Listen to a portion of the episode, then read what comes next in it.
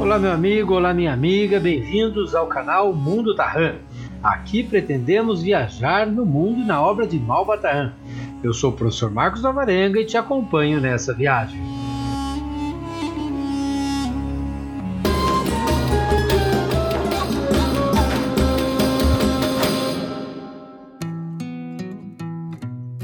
Olá a todos vocês que nos ouvem pelo Mundo Tarran. Com satisfação hoje na sétima Malba temática, a gente apresenta um convidado muito especial. E para apresentá-lo, eu gostaria de chamar o professor Sérgio Lorenzato. Olá, professor. Tudo bem? Obrigado pela oportunidade, hein? É para mim uma honra muito grande fazer a apresentação do professor Valdemar Velo. É sempre um prazer. Este professor hoje está aposentado. Eu o conheci há 40 anos atrás. Ele sempre foi um batalhador para melhorar o ensino da matemática. Ele trabalhou na Oxford University, que, que, lançou um dicionário muito bom sobre matemática no Brasil. Ele trabalhou 30 anos na editora Ática e Scipione. Vejam, nós temos então hoje o privilégio de ouvir um professor formado em matemática e que tem muita experiência no mercado editorial.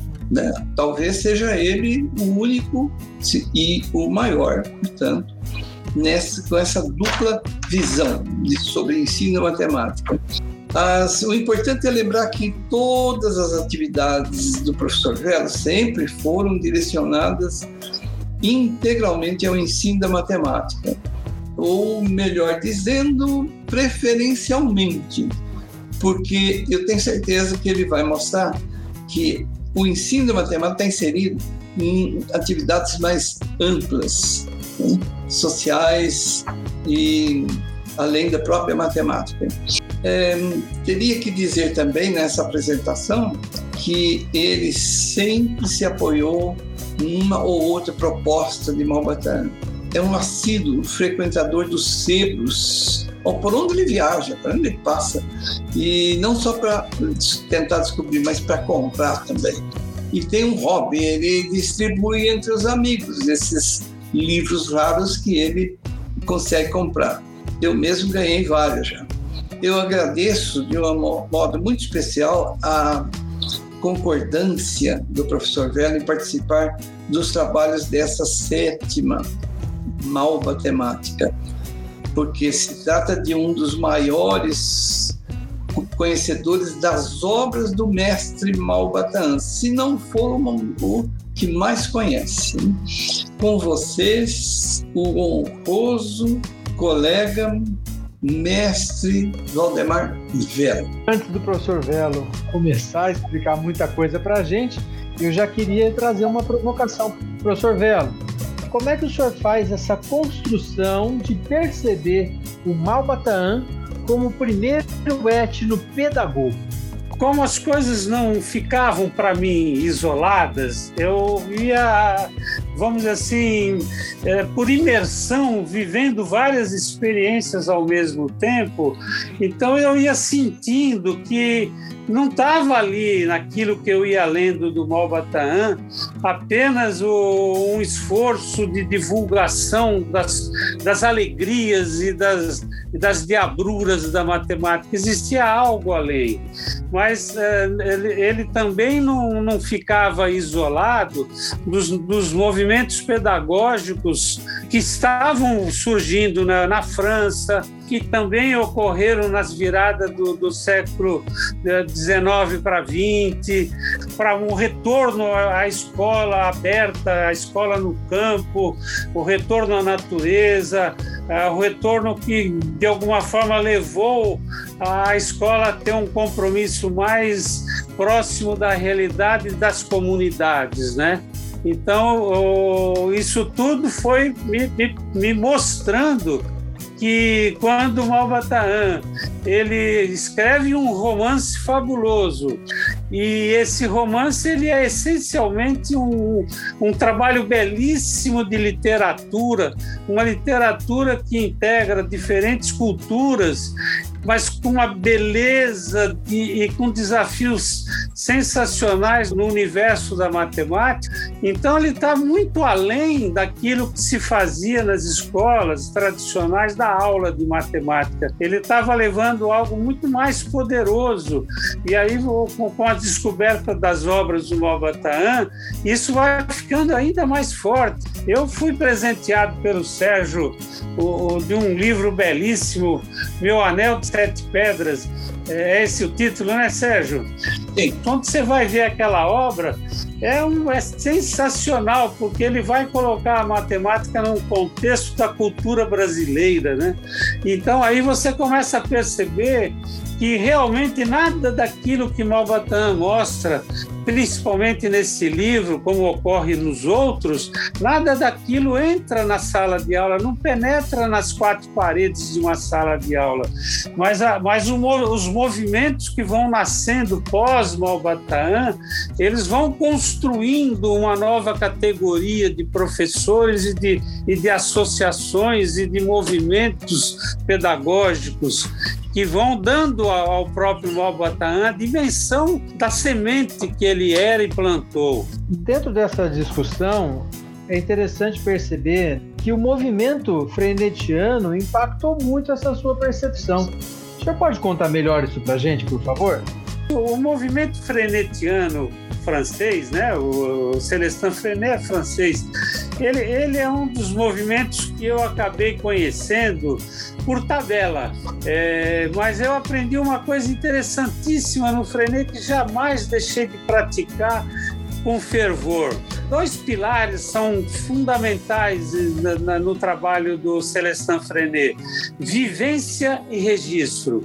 Ora, vivência implica oficina, ateliê, contato direto, jogos, laboratório de matemática, é, meter a mão na massa, construir objetos, construir protótipos e registro. O que é registro? Registro é fotografar, você relatar, é, descrever aquilo que está sendo feito, é, você divulgar, compartilhar com companheiros de trabalho na redação, nas escolas. Então, eu, ao mesmo tempo que eu ia é, vivenciando ah, o aprendizado dentro das artes, que era um dos ramos que, que eu vivi e cresci, eu ia registrando tudo isso. Então, é, esse é verdadeiramente o grande aprendizado que está que, que tá lá na raiz do, do Malbataan. Vendo, você me fez lembrar uma coisa. O, o conhecia, sim, a obra do Frenet eu fui aluno do, do né, um, um, durante uns quase 20 dias. E aí você agora me lembrou de que nesse curso dele, ele pôs em prática uma dessas coisas que o Frenet recomendava.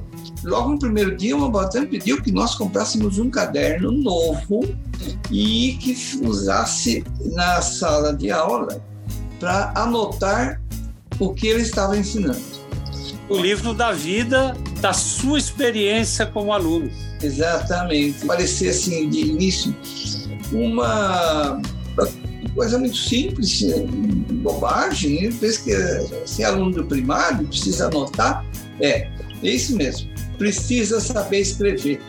E para escrever você tem que ouvir, entender e fazer a síntese daquilo que foi dito. E como se não bastasse, no segundo dia, ele passou em revista todos os cadernos.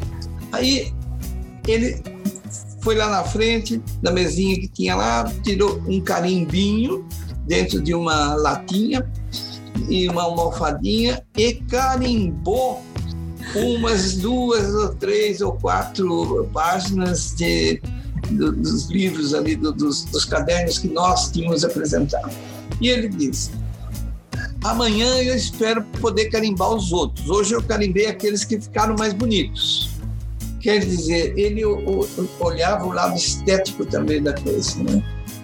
Na tua definição do Malbataan enquanto étnico-pedagogo, o senhor traz que o Malbataan foi um primeiro a se preocupar com a matemática feita pela população. O professor Sérgio acabou de relatar a importância e como isso se dava na questão do registro pós a intervenção do professor, mas certamente temos que perceber Malvatan como alguém que vai buscar, como é a fala do professor Velo mesmo, a matemática de quem partilha matemática com ele. E não aquela matemática erudita dos, dos professores da época, uma matemática resguardada, elitizada. Eu, eu gostaria de fazer um, um comentário que eu pude vivenciar tendo duas obras fabulosas em mãos. O, o Malbataan, ele, ele publica o seu primeiro livro, que não é de matemática, ele publica como Júlio César de Mello e Souza em 1925, seu primeiro livro. E é o, livro, o, o livro é intitulado Contos de, de, de. Nesse período, ele, ele não, não tinha nada de matemática nessa obra.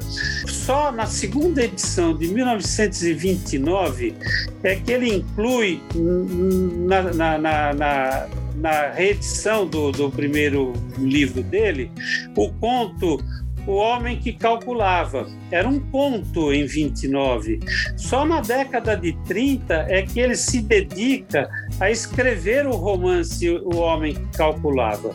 Agora, o que, o que sobressai na busca do Malbataan como divulgador das maravilhas da matemática, das diabruras da matemática, das alegrias da matemática. Aos 30 anos, ele escreve o seu primeiro livro, ou seja, ele, ele já estava homem feito quando fez o primeiro livro. Ele tinha é, bom acesso às, a, a, de leituras importantes de influência estrangeira e os franceses é os que influenciavam mais porque o, o ele vai em busca das alegrias. Ele, aonde é que você tem alegrias? No convívio com as coisas gostosas que, que geralmente estão ligadas ao bom viver, né? Uh, um quebra-cabeça, um desafio, uma, uma situação real que atrai um ponto. Essa é a fonte do Malbataan, né? E aí é que você antropológica é que marca o, a roteirização da obra do Malbataan e de tudo mais que vem posteriormente. Velo, gostaria de saber a sua opinião a respeito do seguinte.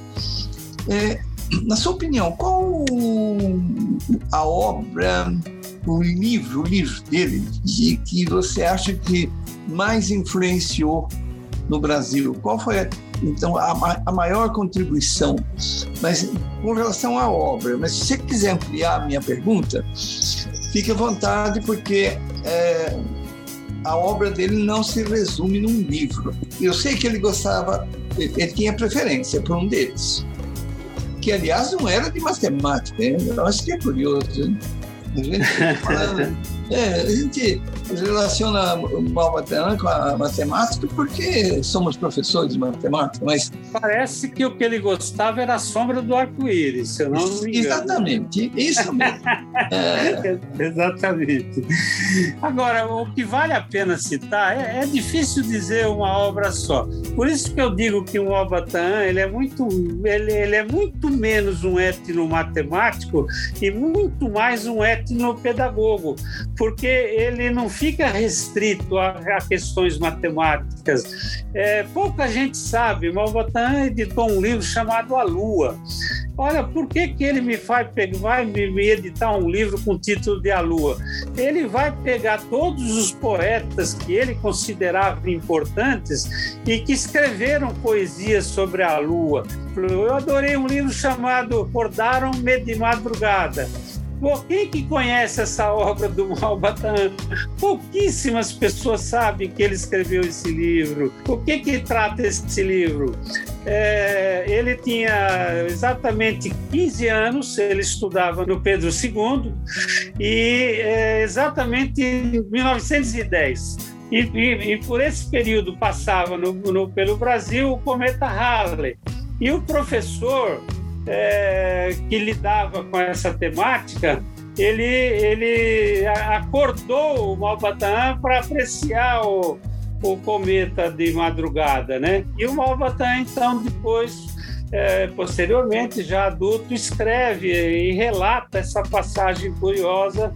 E é muito interessante, porque o livro trata é, da vida cotidiana do, do, jovem estudante no Pedro II, da vida social carioca e de todo aquele ambiente escolar. É muito interessante isso.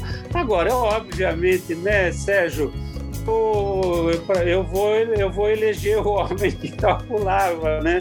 O Velo, o que é que você procurou e não encontrou sobre Malbatã? É, eu acho que eu consegui tudo que eu, que eu fui atrás, rapaz. fui atrás do João Batista de Melo Souza, que é o, ele é irmão mais velho do, do. Eu sempre digo que o, o professor, o orientador, o principal orientador do Malbataan para escrever bem foi o João Batista de Melo Souza. E digo mais, eu acho que na década de 30, quem foi o mentor maior para poder ajudar o Malbataan no homem que calculava deve ter sido o próprio João Batista. Você me fez lembrar agora que o, o João Batista, como irmão mais velho, tem uma passagem muito curiosa né, sobre essa relação com o irmão, que ele tinha vários irmãos, né? Ele tinha, na verdade, o João Batista tinha oito irmãos, né? É. Ele escreveu para o pai deles de que o menino, o menino se referindo ao uh, ao, ao Juninho. Juninho, Juninho, é, ao Juninho. Ele escrevia muito mal mandou para o pai dele, né? Juninho escreve muito mal. E, e, é, e é péssimo em matemática. E, e é péssimo em matemática. Exatamente. É, ele, ele, disse exatamente isso. A gente não precisa ter vergonha de dizer, não. Só que eu, eu vou dizer o contrário. Era um excelente contador de causos desde criança. É, é. E aí vem aquela história: não precisa escrever bem se você for um excelente contador de causos, um excelente contador de histórias. E aí fica muito claro no livro do João Batista, Os Meninos de Queluz, que é a obra-prima para saber a história verdadeira de Malbatã está no livro Os Meninos de Queluz. E aí você começa a compreender, ele, é, ele inventava nomes mirabolantes para os sapos no fundo do quintal, ele contava histórias sobre o cachorro sultão dele, ele era um excelente contador de histórias. Meninos, eu ficaria o resto da minha noite, uma semana batendo papo com vocês. Mas esse nosso eu, produto tem que deixar um gostinho de quero mais, né? Eu agradeço vocês e recomendo que nem só o professor com o pé na sala de aula pode ser importante para a educação matemática. Editores trabalhando em setores de, de responsabilidade educacional, é, com fundamentação é, coerente e dedicação total de aprendizado e aprofundamento também foram pessoas úteis no movimento de educação matemática brasileiro. E eu fiz o meu esforço, a minha dedicação. E olha, eu, eu só tive amigos felizes junto com esse meu esforço. E todos os amigos que eu tive são pessoas hoje que são reverenciadas e, e, e foram os que me deram suporte. Um beijo, viu, Sérgio? Aí para Marcos, mas tem muito mais coisa para falar, viu? E eu vou guardando aí. É, agradeço aí as palavras finais de vocês. O, o Marcos, eu queria observar para você o Velo hoje estava explicando que ele, né, não enxerga bem, etc. E tal, né?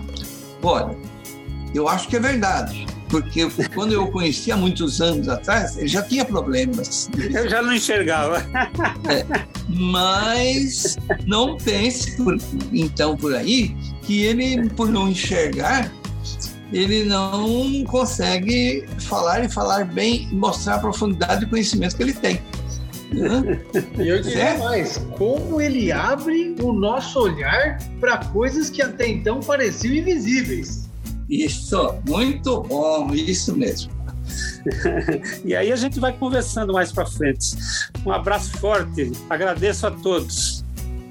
Muito obrigado, obrigado a vocês por trazerem tanta, tanto brilhantismo para esse momento. Né? A gente está trazendo esse produto para a Malva Temática, mas certamente para que todos tenham acesso e principalmente para que possam beber dessa sabedoria do professor Belo, da vivência do professor Sérgio, que eu brinco com ele que ele pôde colher a fruta lá do pé, né, sendo aluno do Malva Taã, e trazer para a gente toda essa, essa árvore que gera tantos frutos por anos e anos, inclusive acometendo vidas que nem nasceram ainda, porque as crianças que vêm por aí vão ser brindadas por esse néctar do conhecimento etnopedagogo, do conhecimento de Malbatã. Obrigado, professores.